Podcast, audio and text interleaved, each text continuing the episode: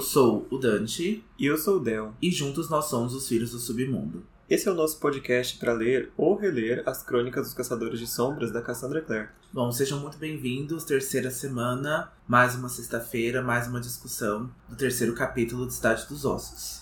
Sim, hoje é o terceiro capítulo, Caçador de Sombras. Del, o que, que você, rapidinho assim, o que, que você achou desse episódio, desse capítulo, né, quando você leu? Que, quais são suas impressões? Ah, eu gosto dele. Não é, não é meu favorito, assim. Não acho ele impressionante, mas tem ali um começo da, da introdução ao universo fantástico, né? Da, nesse universo. Que teve um pouco no primeiro capítulo, no segundo a gente já quase não teve. Mas agora no terceiro a gente volta um pouquinho a pincelar um pouquinho assim da, dos seres do submundo, né? É, eu achei um capítulo um pouco mais fraco, né? Principalmente em comparação ao segundo capítulo. É até meio injusto, né? É, comparar o segundo capítulo que a gente teve a apresentação de personagens, a gente teve todo aquela, aquele drama familiar, é meio injusto. Mas esse foi um capítulo que eu gostei menos. Mas tem muita coisa pra gente discutir, tem bastante coisa legal, é, coisas nas entrelinhas, né, que a gente sempre gosta de deixar é, salientado, porque a Cassandra sempre vai deixando algumas pistas e a gente tem algumas explicações bem interessantes sobre os seres do submundo para falar nesse episódio. Mas vamos começar com as nossas mensagens de fogo da semana? Vamos lá. Essa semana no Instagram eu perguntei para as pessoas qual era o personagem favorito delas nas crônicas. E eu perguntei também se elas estivessem no mundo das crônicas, qual ser do submundo elas seriam. Se arrisca dizer quem é o personagem mais votado? Olha, vai surpreender muita gente. Eu acabei ficando bastante surpreso, mas eu tô muito feliz. É um personagem maravilhoso, que é o Jane Casters. E eu fiquei. É o meu personagem favorito também das crônicas. Não tem como não amar aquele homem, gente. Aquele homem é o homem da vida, assim, sabe? Literária. E ele é maravilhoso, eu fiquei muito feliz. É, o Jam é muito querido. Se você tá aqui começando a série pelo Cidade dos Ossos, você vai conhecer o Jam lá no Peças Infernais. Então vai levar um tempinho pra gente chegar lá ainda. E as criaturas também, a gente comentou lá, a gente perguntou no nosso Instagram. E você se arrisca, Del, a, a, né, a dizer qual criatura foi a mais votada? É, o resultado não me surpreendeu nem um pouco. A grande maioria votou em feiticeiros e feiticeiras. E teve dois votinhos para vampiros. Não teve lobos, não teve fadas por enquanto. Mas é, é, a maioria aqui quer ser feiticeiro, quer ter chifre, quer ter pele azul. Feiticeiros são muito fodas, né? Os feiticeiros são. É, é o povo mais místico, né? A magia é muito presente, apesar que o povo das fadas também tem uma magia muito única, mas os feiticeiros são fodas. Eu ficaria também entre feiticeiros ou o povo das fadas, porque é, são duas criaturas que eu gosto muito, na, e principalmente no universo da Cassandra. Também no nosso Twitter a gente recebeu uma mensagem de fogo do arroba Leco da Hora. Ele diz parabéns pelo trabalho Continuem fazendo, por quanto mais pessoas conhecerem a saga, melhor ainda. Está excelente. Obrigado, Leco. É por vocês fãs e por nós que a gente faz esse trabalho com tanto esforço, né? Com certeza. Muito obrigado. Está é, é, sendo uma jornada incrível, né? Comentar com vocês e receber o carinho do, do pessoal é, é muito satisfatório, é muito gratificante pra gente. E para terminar, a gente quer agradecer bastante o Idris BR pois eles ajudaram a gente também na divulgação do podcast, a chegar em outras pessoas. Talvez você até tenha chegado aqui essa semana por eles. Então, vai o nosso agradecimento para o Idris também. Sim, o Idris é, é o portal, né? O portal de maior sucesso aqui no Brasil. É, das crônicas dos Caçadores de Sombras, da Cassandra Clare. É um portal que já existe há 10 anos e eles vêm trazendo informações, traduções, entrevistas. É um portal que muita gente aí usa como braço direito, né, para saber das novidades, saber de notícias dos caçadores de sombras e a gente também aqui é muito fã do, tra do trabalho deles e a gente agradece muito esse essa força no, no nosso podcast. É isso aí. Bom, vamos para o sinopse desse episódio? Vamos, vamos lá. Durante uma sessão de poesia bem duvidosa no café de Ava Jones, Clary e Simon discutem sobre os relacionamentos amorosos e Simon está prestes a revelar seus sentimentos quando Clary é distraída pela repentina aparição de Jace. Fora do café, Jace revela para Clary a existência de guerreiros chamados Caçadores de Sombras e da existência de seres sobrenaturais, mas a conversa é interrompida por uma preocupante ligação da mãe da Clary. E esse capítulo continua exatamente onde o outro tinha terminado, né? Se fosse um nível maior, poderia até juntar os dois capítulos, né? E terminar como este aqui termina. Sim. bem... É, é, pouquíssimo tempo, né, se passa entre um capítulo ou outro. É, mas eu acredito que esse capítulo tenha, por mais que ele tenha sido menor, é, ele é muito necessário aqui pra gente começar a entender um pouquinho do universo, sobre as criaturas, sobre os caçadores de sombras e também a, a Clary começar a enxergar, enxergar tudo isso, né? É, literalmente. então, o capítulo começa com a Clary e o Simon lá no café que eles estavam indo para para a sessão de poesia do Eric, né? Eles chegam, o Eric já está lá se preparando, tá no palco, arrumando o microfone, testando som. A gente vê o Matt lá no fundo, tocando um tambor, um tamborim, né? Então preparem-se que o show vai começar logo. e o Simon sai para ir buscar um café, né? Já que eles estão no café, e a, e a Claire vai procurar uma mesa. E ela até pega uma mesa bem próxima à porta, assim, longe do palco, para ver se ela fica pelo menos fora da visão do Eric, para depois ele não perguntar como é que foi a poesia. É, não querendo não se comprometer, né? De não prestar atenção na poesia, não julgo. É, vocês vão ver como ela é muito boa. Se vocês lerem o capítulo, vocês viram como ela é muito boa. E numa mesa próxima a ela, tá sentada uma garota loira, que ela tá ali mexendo no iPod dela, meio distraída assim. E a Claire, a Claire decide ficar naquele lugar. É, essa garota não seria nada importante se, quando a Clary chega próxima ali, ela não perguntasse, né, sobre o Simon, se a Clary é amiga dele, se ele tem namorada, se ele é gay, sabe? Ela começa a questionar ali a, a Clary, porque a, a menina tá bastante interessada é, no Simon e a Clary responde ali de uma forma meio enciumada, ela responde ali de uma forma sem muita vontade de responder. É, o que eu achei é, bem estranho, para falar a verdade, é porque até então a Clary não tinha mostrado nenhum interesse, né, no, no Simon e não tinha nada de aparição amorosa ali na, na amizade dos dois. Bom, então a, a Clary e o Simon sentam ali, né? Depois que o Simon chega com um café e a poesia do Eric começa. E aí é descrito aqui de forma hilária, né? Que a poesia dele tá sempre é, envolvida com a palavra lombo. E ele tá aí é, lendo essa poesia de uma forma gemendo e ali com a voz meio abafada e o tambor tocando. E a Clary e o, e o Simon estão é, zombando, né, dessa, dessa poesia ali no momento do, do Eric. Uh, mas o Simon, então, ele tá com algumas questões, ele tá com alguma. querendo conversar com a Clary sobre sentimentos, né? Ele tá querendo falar alguma coisa, porque assim que a Clary fala, que a menina tá interessada nele, né? O Simon começa a declinar, dizendo que não tá interessado na menina, e a Claire começa, né, a dar ali várias opções de garotas para ele, mas ele vai dizendo não, até a Claire pergunta também, né, se, se ele é gay, mas ele diz que ele tá gostando de outra pessoa. Né? E aí a Clary não, não tá muito atenta a, a essas coisas, ela não percebe, né? Que basicamente ele tá falando dela. Não caiu a ficha pra ela. Aliás, até essa garota perguntar sobre o Simon, não tinha caído a ficha para ela que o Simon era uma possível é um possível candidato a interesse amoroso, né? E é uma coisa muito, acho que muito comum quando você cresce com uma pessoa, você vê ela crescendo, ah, esse ponto de cair a ficha ele acontece em algum momento. Mas até então acho que ela via ele sempre como amigo, né? Às vezes como até entre aspas, como irmão, assim, nunca tinha pensado dessa outra forma. Uhum. É, a Clary, então, não enxerga o Simon desse jeito porque cresceu com ele, né?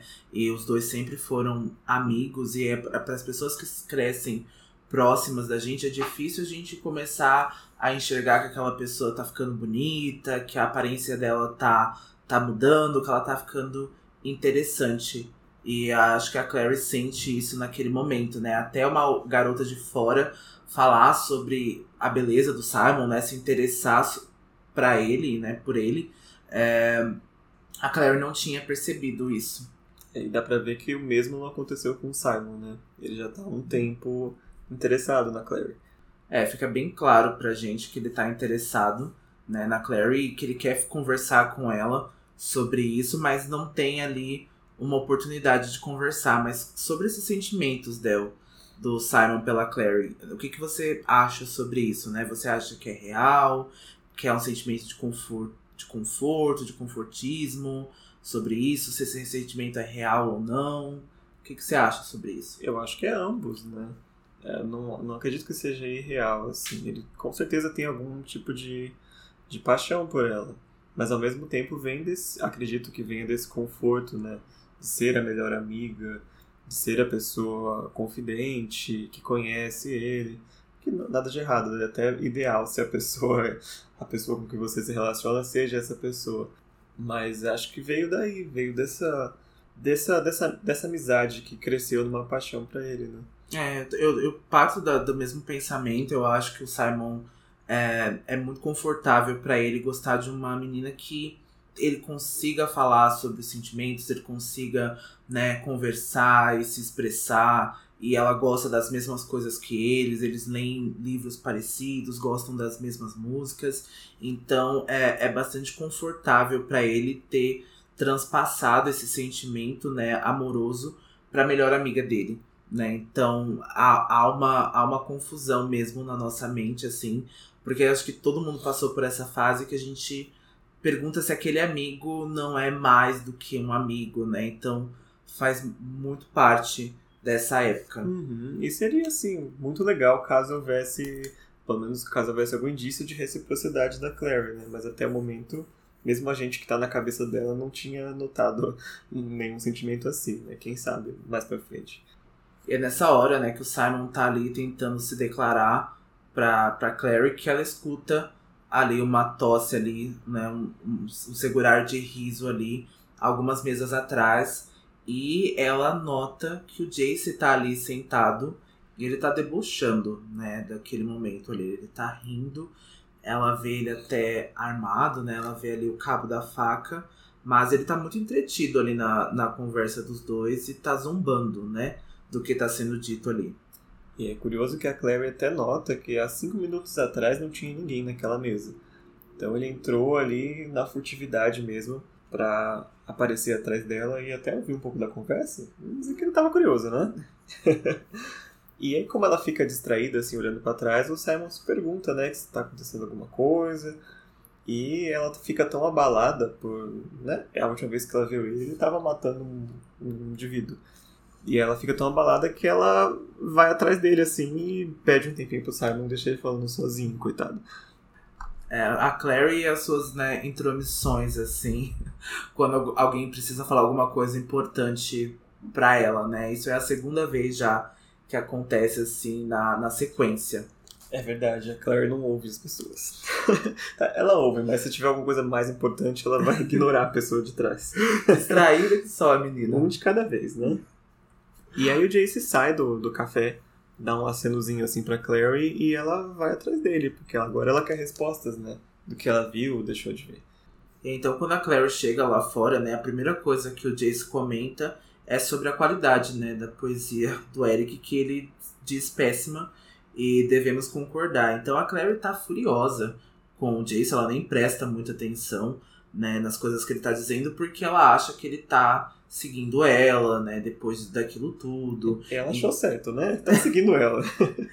é, então, e ela até pensa em chamar a polícia, né? Ela pensa em, né, porra, esse cara tá me seguindo aqui, eu tenho um, um stalker agora.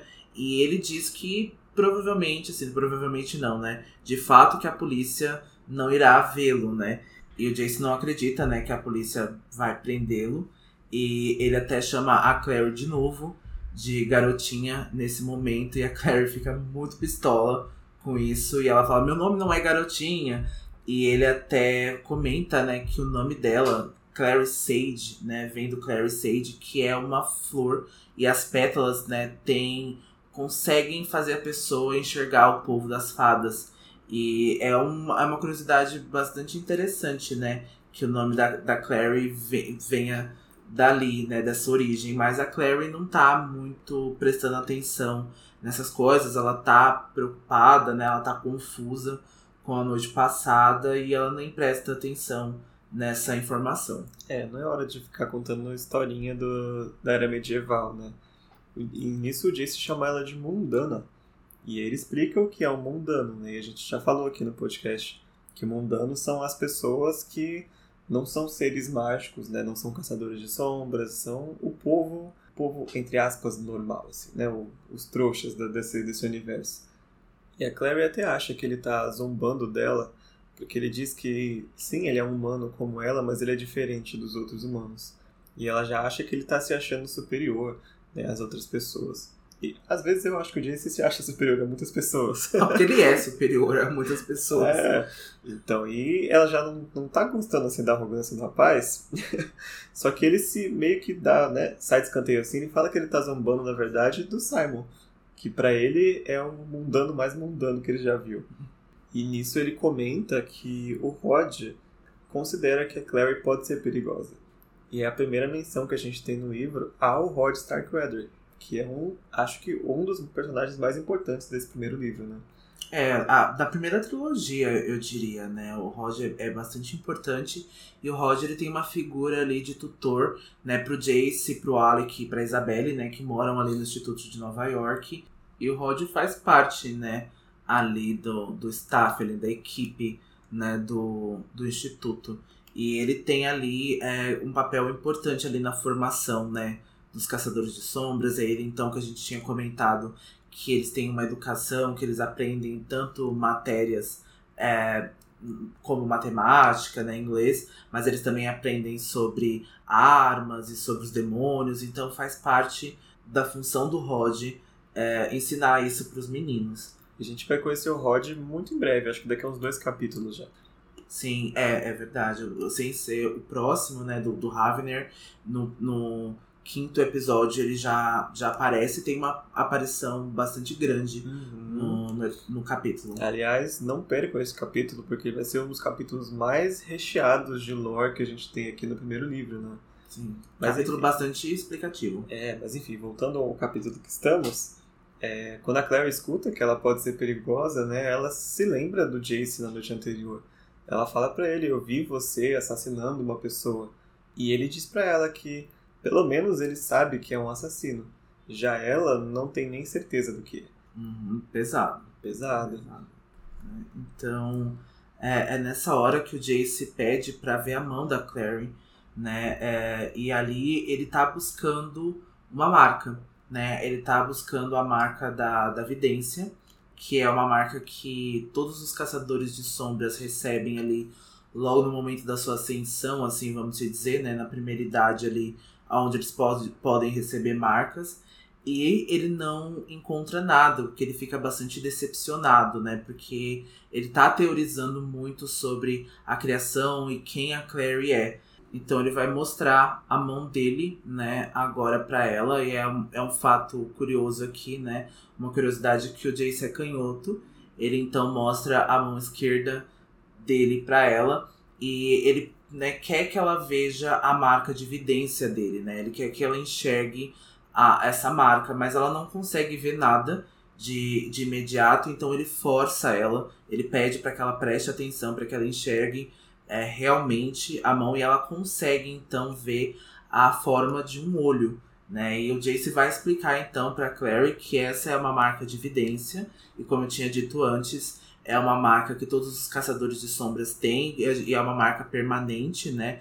É, os caçadores de sombras usam as marcas e, e outras são algumas são permanentes, outras não, né? Quase o, o efeito se passa assim que a, a marca é usada. Então, mas a marca de evidência é uma marca que é permanente em todos os caçadores de sombras. E uma curiosidade é que nas versões aqui em português do livro, tanto as mais antigas quanto a mais nova, né? A gente tem a coleção que saiu mais recente nesse box que a galera lançou. Não existe a descrição dessa marca, né? Mas quando a gente for ler a edição em inglês, tá descrito claramente que a marca que ela vê é uma marca em forma de olho. E assim a gente identificou que é a marca de evidência. Tanto que na maioria das, das artes oficiais que a gente vê o Jace, a mão esquerda dele tem um olho. Né? Só que na impressão que a gente tem, Aqui em português ele fala que essa marca é uma marca que traz habilidade extra com armas, né? que não está exatamente correto para a marca de evidência. Ela tem outras, outras funções. Além disso, eu não sei se, né, se isso vai ser corrigido. Eu acho que na versão americana foi corrigido, né, essa frase. Não, é, na verdade, a marca da evidência ela não melhora é, a habilidade com armas, né? É, existem runas que são específicas para esse melhoramento.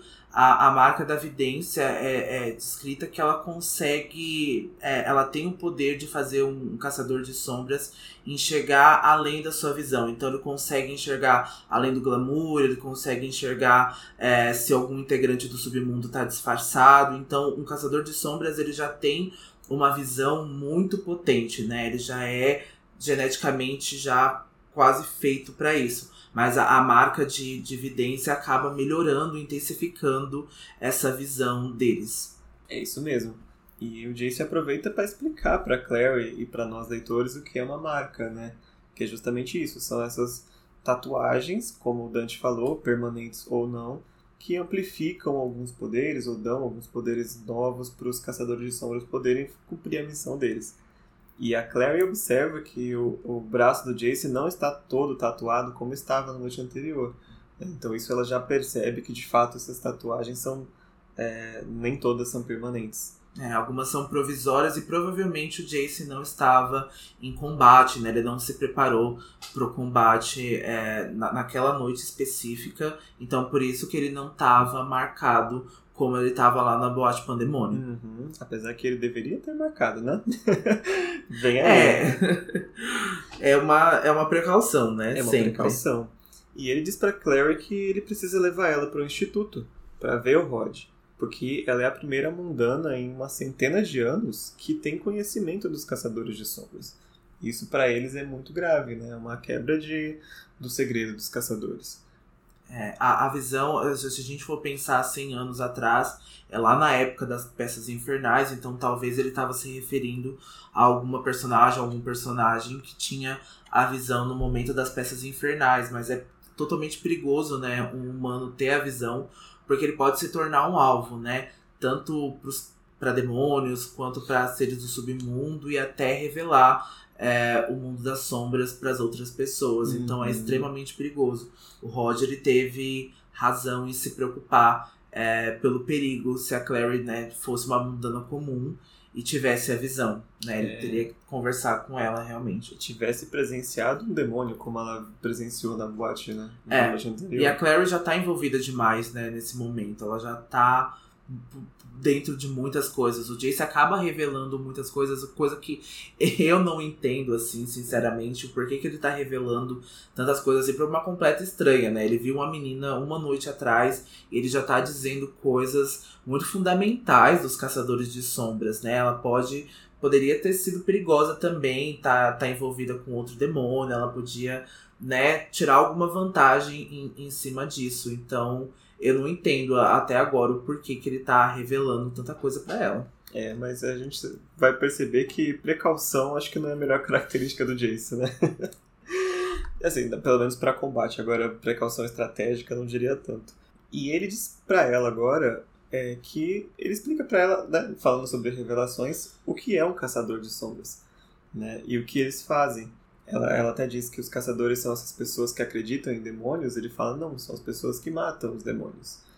E ele revela a existência de outros seres sobrenaturais, os seres do submundo.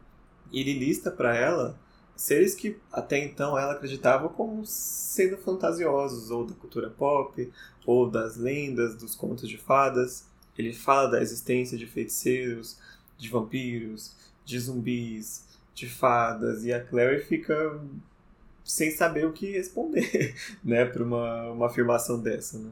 É, né, porque, de novo, como Del disse, é, ela acreditava que isso era só fantasia, né? Ela tá acostumada a ler fantasia, assistir esses filmes, então ela achou que tudo isso fazia parte do, do imaginário. E é aqui que a gente quer começar, então, a dar uma introdução para vocês sobre quatro criaturas é, sobrenaturais que vão aparecer muito nesse, nesses livros, né? Muito na, em todas as sagas da Cassandra. E a gente quer dar uma breve introdução para eles, para que vocês tenham um contexto maior quando eles aparecerem. Tem muita coisa que a gente ainda gostaria de falar sobre essas criaturas, mas é, é uma introdução que a gente gosta de fazer agora para né, exemplificar um pouquinho para vocês. É, principalmente para porque muitos de nós é, já têm ideias pré-concebidas dessas criaturas, né? E a gente quer meio que diferenciar como elas são aqui nesse universo e como elas são né, retratadas em outros lugares, né? Bom, Del, vamos começar então a falar então da criatura mais popular, então que né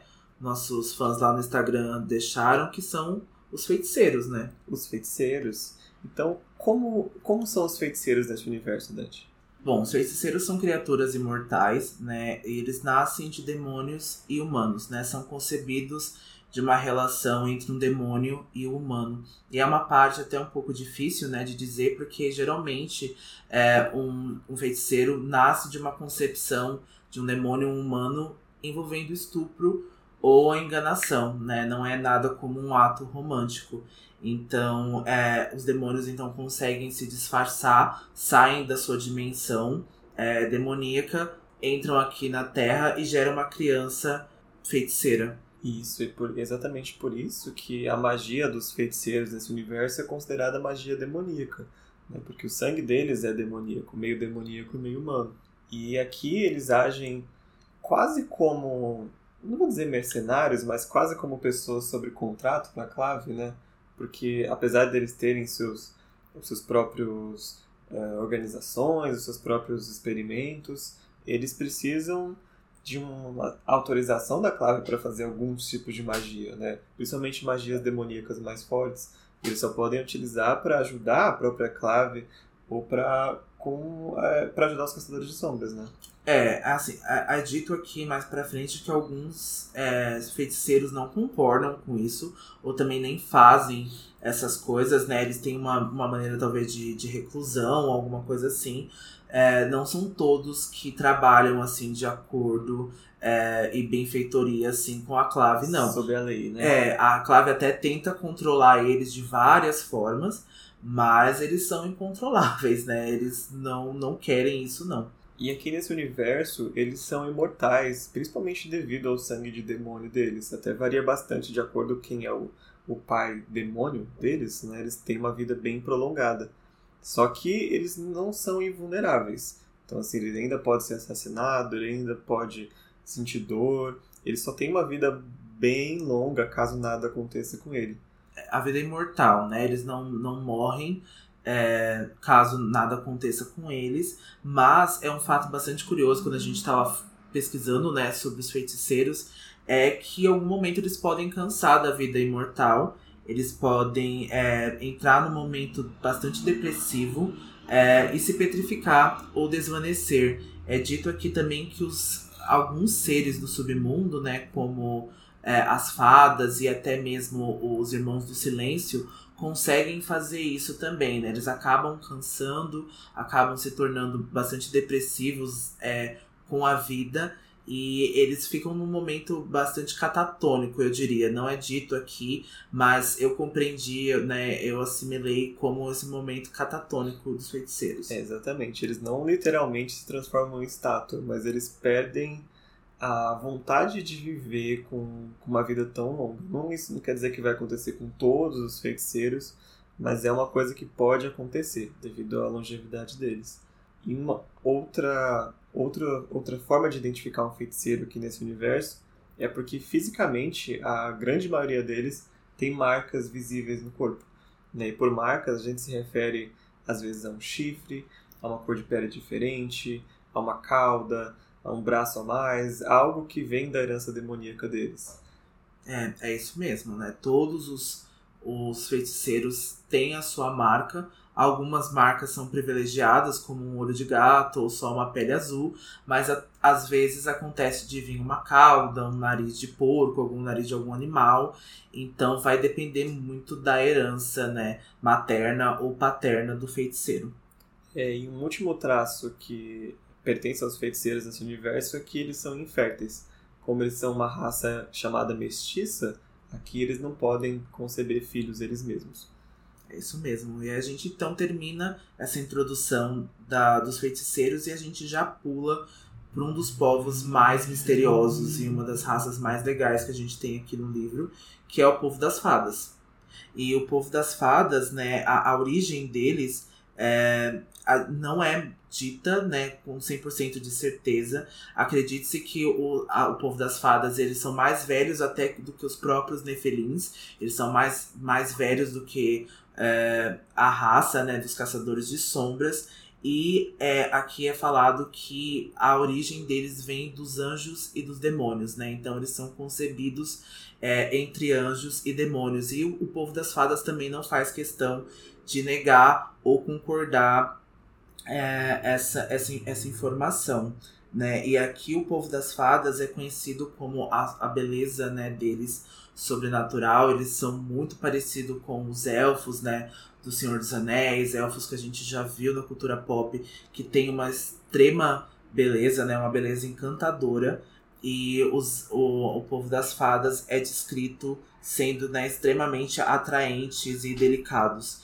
E o que né, diferenciam eles né, das outras criaturas é que eles têm asas, chifres, olhos e cor de pele também é, estranho. Né? Então é, é bastante comum a, as orelhas pontiagudas nele. E geralmente as fadas incorporam a floras e as múltiplas, é, múltiplas formas de vegetação, né? Como o, o a parte do, do conjunto deles, né? É, é bem bastante característico uma, uma fada se assemelhar a essa parte da natureza ou da, né, da, da floresta, da água. E a magia deles também tem a ver muito com essa parte natural das coisas, né, do mundo. Sim, a magia das fadas nesse universo é considerada única delas. Ela não é nem angelical nem demoníaca. Aliás, quase tudo do, do povo das fadas é muito único deles. Né? Então, apesar deles terem traços quase como se fossem as marcas dos feiticeiros, mas é, é bem comum assim uma fada ser tão deformada quanto os feiticeiros. Né? Acho que eles são muito. Apesar de terem tipos específicos de fadas, que são, por exemplo, comparadas aos goblins, aos as pixies, né, as pequenas fadinhas, a fada mais comum é essa que parece um elfo mesmo, em volta com flores, em volta com folhas, quase uma dríade, né? Uhum. Essa coisa bem dessa fada europeia que a gente ouve falar bastante. É, né? mais pra frente a gente vai entender um pouquinho sobre a política das fadas também, né? As suas cortes, a corte Cili, a corte Ancili. E a gente sabe que tem diferentes é, criaturas dentro dessas cortes. É, mas a fada mais comum mesmo, como o Del disse, é essa criatura que a gente vê mais, assim, esplendidamente bonita é, aqui na cultura pop. E a característica mais icônica delas aqui no universo da Cassandra é, na verdade, a forma como elas falam.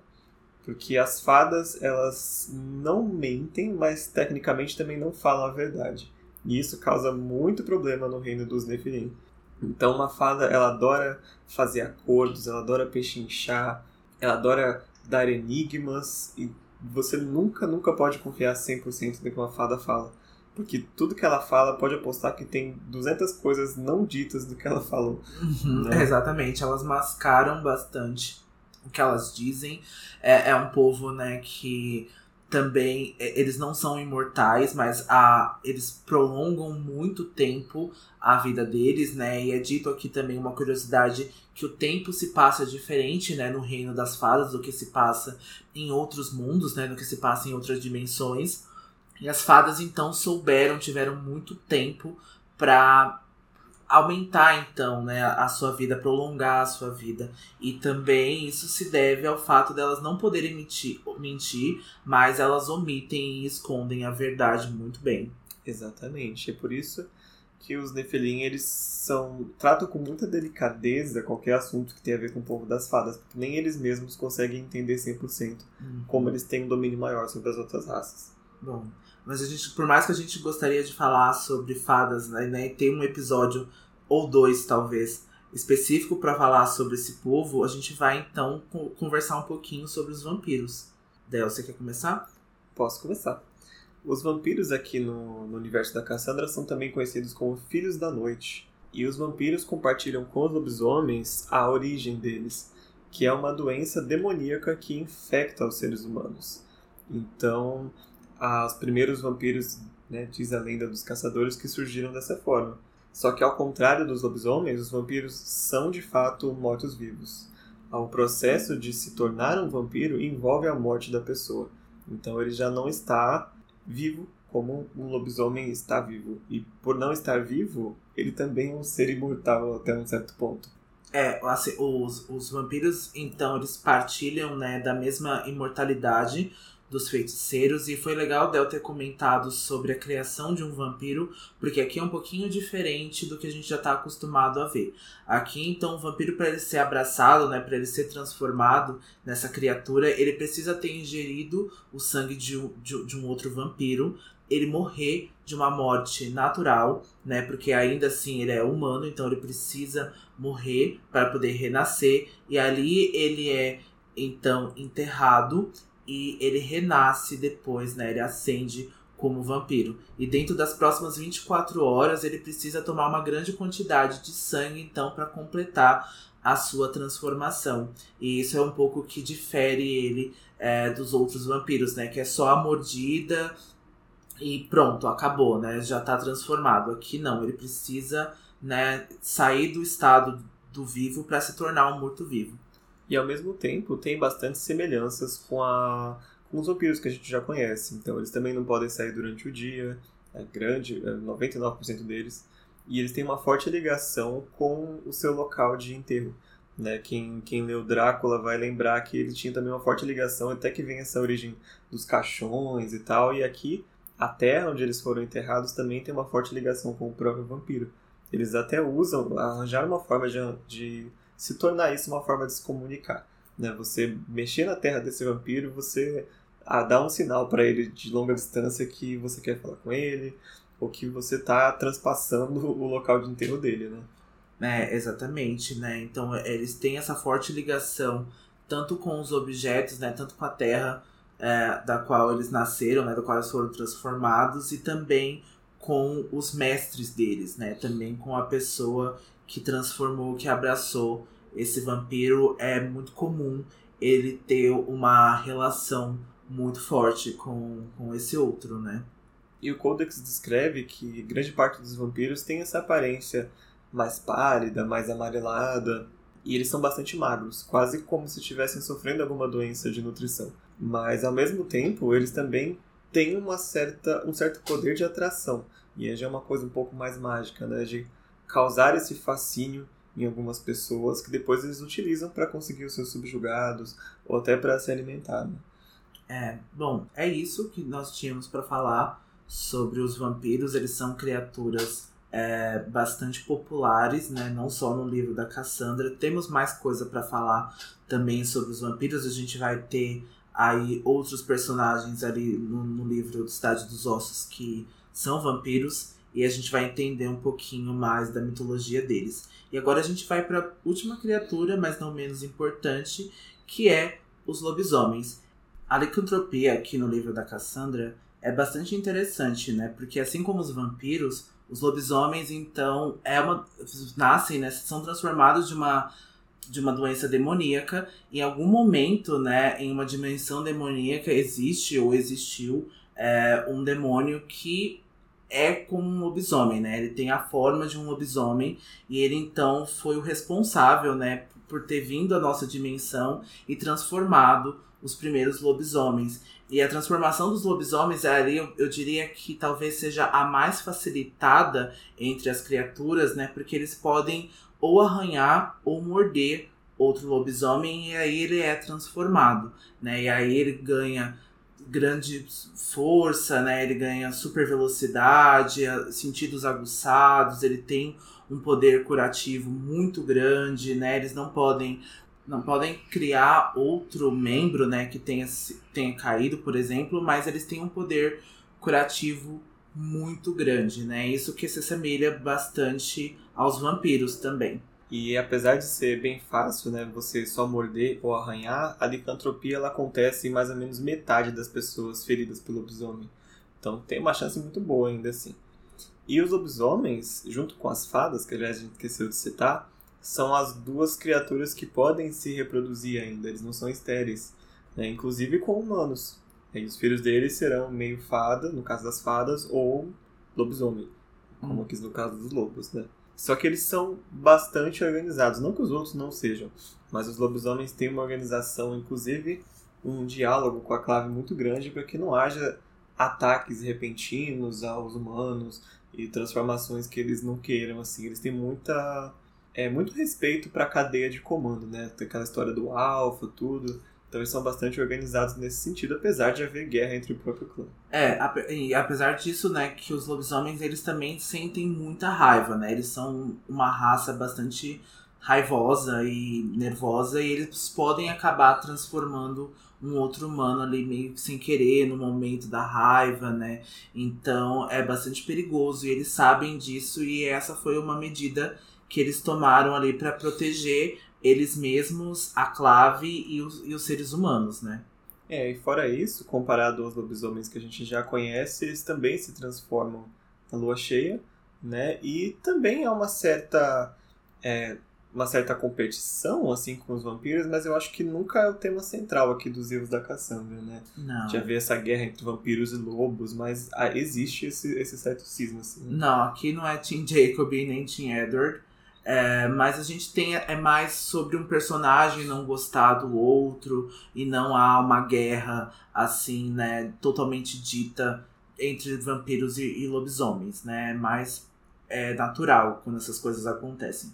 É, e é isso que a gente queria dar de introdução para essas essas quatro primeiras raças, né? A gente vai ver com muito mais detalhes lá na frente quando elas estiverem no foco da história, né? Mas a gente quis aproveitar que o Jace citou elas para falar um pouco mais sobre. Ele também citou os Caçadores de Sombras, mas é, no capítulo 5 a gente vai ter muito mais informação para passar sobre eles, por isso a gente deixou para mais para frente.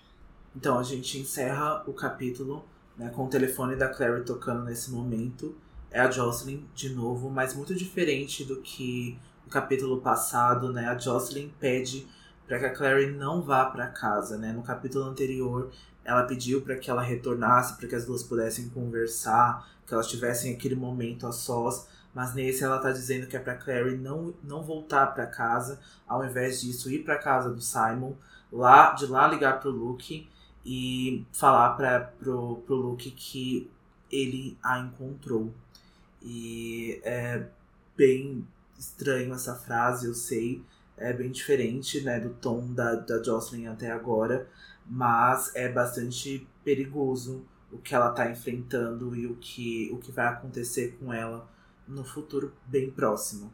E é aqui que a gente consegue deduzir que este ele que encontrou ela era o motivo dela querer sair tão rápido de Nova York. Então eu acredito que, a menos que eles tivessem saído naquele mesmo instante da conversa com a Clary, não teria dado tempo da, desse ele ter, não ter encontrado eles. Uhum. Eu, né, se eles tivessem saído de imediato, evitaria ele ter encontrado ela. Mas como eles não saíram, e aí houve né, a decepção do Luke, a saída repentina da Clary, é, não houve o que, o que fazer nesse momento. Uhum. Então agora a gente só tem essa ligação. E aí o Jace começa a perguntar o que aconteceu, né? Depois que a, que a Clary ouve os barulhos no telefone e cai a ligação, ela tenta ligar de volta para casa, só que no desespero ela derruba o telefone dela, quebra, e ela até tenta pegar o celular do Jace, mas ela descobre que não é um celular. É, é uma espécie de sensor para demônios, né? Uhum. Se você já assistiu algum episódio né, de fantasma da, da série Supernatural, né, Sobrenatural, você viu que o Sam e o Jim eles tinham um aparelho muito similar a esse, que era então para captar as ondas fantasmagóricas, né, da, ali do ambiente. E é mais ou menos isso que o Jace tá, tá segurando ali naquele momento do, do beco com a Clary. E ela até sai, né, desesperada, encontra a mãe, ele até oferece ajuda, mas ela acaba arranhando o rosto dele, né, porque ela ainda tá bastante aflita e com bastante medo dele, né, e das coisas que ele disse para ela e do que ela presenciou é, com ele. E a, o único pensamento dela é ir até o apartamento e ver se consegue é, proteger a mãe de alguma forma. É, e é com essa situação desesperadora que a gente termina o capítulo 3. É isso mesmo, a gente encerra esse capítulo de uma forma bastante deixando um gancho, né, para a próxima semana e a gente vai ficar fica muito ansioso, né, para comentar sobre o que vem por aí, mas essa semana, por enquanto, é só. E agora a gente vai para nossa leitura do Grimório, né, como sempre, de fato, a gente precisa fazer isso todos os episódios e o Del vai começar a, a falar a frase dele para vocês do Grimório dele. Minha frase é essa que a gente acabou de comentar. É as últimas palavras da Jocelyn para Clary. Ela diz: Apenas prometa que você não vai voltar para casa. Vá para casa de Simon e telefone para Luke. Diga que ele me encontrou. E a Clary responde: Quem encontrou você? Mãe, você chamou a polícia? Você. Só que ela é interrompida por um barulho e a Jocelyn termina com: Eu te amo, Clary bastante forte, né? Essa, esse, esse término né, das, das duas. É, fico bastante triste né, que tenha chegado a este ponto. É bem triste mesmo. Qual frase você escolheu para o seu Grimório, Dante? Bom, a frase que eu escolhi para o Grimório essa semana é uma frase que o Jace diz para Clary nesse capítulo, que ele diz assim: Eu posso até ser um assassino, disse Jace, mas eu sei o que eu sou. Você pode dizer o mesmo a seu respeito? E essa frase que a gente tinha dito, né, que é bastante forte aqui é, a respeito da Clary, gostei muito e eu vou deixar aí marcado no meu Grimório essa semana. Eu adoro essa frase porque ela se encaixa com muitos protagonistas de fantasia, né? A maioria começa suas histórias sem saber, na verdade, o que eles são, uhum. né? Isso é bastante comum para esses protagonistas. Totalmente. Bom, e se você ouviu a gente até aqui, então faça o favor de ir lá nas nossas redes sociais. Vai no nosso Twitter, arroba filhos submundo, ou no nosso Instagram, arroba filhos do submundo, e comenta pra gente o que vocês acharam do episódio, o que vocês acharam do capítulo, deem sugestões. Lá no nosso Instagram a gente está sempre fazendo umas enquetes, algumas, algumas interações, então acompanhe a gente por lá para ficar antenado quando sair os próximos episódios também. Isso mesmo, né? Não deixem de acompanhar, não deixem de dar o feedback de vocês. A gente sempre salienta que é muito importante, a gente gosta muito de ouvir e ler é, as mensagens de vocês aqui no começo do episódio como mensagem de fogo é algo muito bacana, é uma interação muito bacana. É, a gente não pode ficar discutindo sozinho aqui. Tem muito fã da Cassandra Clare por aí e todo mundo tem alguma coisa a dizer que a gente sabe. então podem falar que a gente está lendo tudo que vocês estão mandando pra gente. Bom, por essa semana é só, então a gente se encontra na próxima sexta-feira, então, com o capítulo 4, Ravner. A gente está bastante ansioso e a gente se vê lá. E lembre-se, todas, todas, as histórias, histórias são verdadeiras. verdadeiras. Tchau. Tchau.